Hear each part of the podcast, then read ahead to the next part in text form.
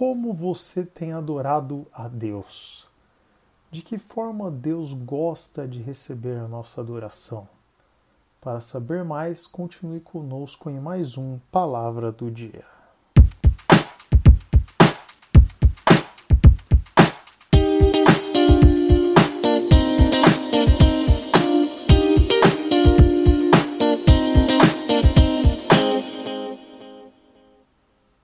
Olá, ouvintes do Palavra do Dia, espero que todos estejam muito bem. No Palavra do Dia de hoje, gostaria de trazer a reflexão de qual é a maneira correta de adorar a Deus. Mas para começo da nossa reflexão, gostaria de colocar a seguinte pergunta: Qual é a definição de adorar? Adorar, no meu entendimento, é amar mas amar de uma forma muito mais profunda. Mas a grande pergunta é: como devemos adorar a Deus? Buscando na palavra de Deus, encontramos o texto de João 4, 23 e 24, que nos diz o seguinte: Mas a hora vem, e agora é, em que os verdadeiros adoradores adorarão o Pai em espírito e em verdade porque o Pai procura a tais que assim o adorem. Deus é espírito, e importa que os que o adorem o adorem em espírito e em verdade. Ou seja, o segredo para agradar a Deus é adorá-lo em espírito e em verdade. Às vezes pode até parecer algo complexo, mas refletirmos e trazemos para a nossa realidade, daquilo que nós compreendemos com relação aos nossos relacionamentos, é até fácil identificar ali as pessoas com quem temos um relacionamento melhor, de amor, tal, de quem às vezes não nem tanto, né? Então dessa forma nós podemos ver que aquilo que agrada a Deus na verdade é adorá-lo, é amá-lo profundamente de todo o nosso coração. Outro tema importante ao adorar a Deus.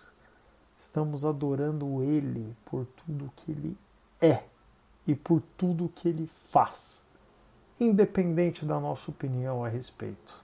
A verdadeira adoração é aquela que vem direto do coração. Independe de fatores externos como o lugar, a cerimônia, as palavras que estejam sendo ditas. Adorar em espírito e em verdade é adorar com sinceridade e fé. A adoração deveria ser um ato contínuo em nossas vidas, similar como o nosso respirar. Se a cada vez que enchêssemos nossos pulmões pudéssemos adorá-lo, ah, como isso seria bom! Temos de estar atentos que adorar em espírito é adoração viva.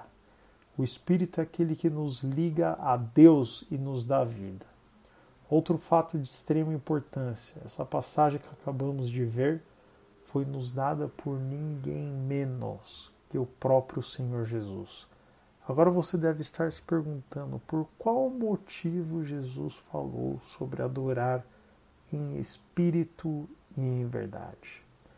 E aqui também temos um contexto histórico importante a ser dito. Jesus está, na verdade, dando uma orientação às gerações que vieram após o véu ter sido rasgado, uma vez que até naquele momento o lugar de, adoração ao Senhor era o templo, debaixo da instrução dos sacerdotes. E justamente no capítulo 4 de João, uma mulher samaritana estava questionando Jesus sobre como era a forma correta de adorar a Deus. E a resposta que Jesus deu foi, como já vimos anteriormente, adorá-lo em espírito e em verdade. Que possamos buscar agradar aquele que é tudo em nossas vidas. Estarmos sempre sob a Sua presença, buscar cada vez mais o Deus Altíssimo, o Santo e único Deus a fim de que possamos nos tornar verdadeiros adoradores, para que quando a hora vier, sejamos achados do nosso Pai.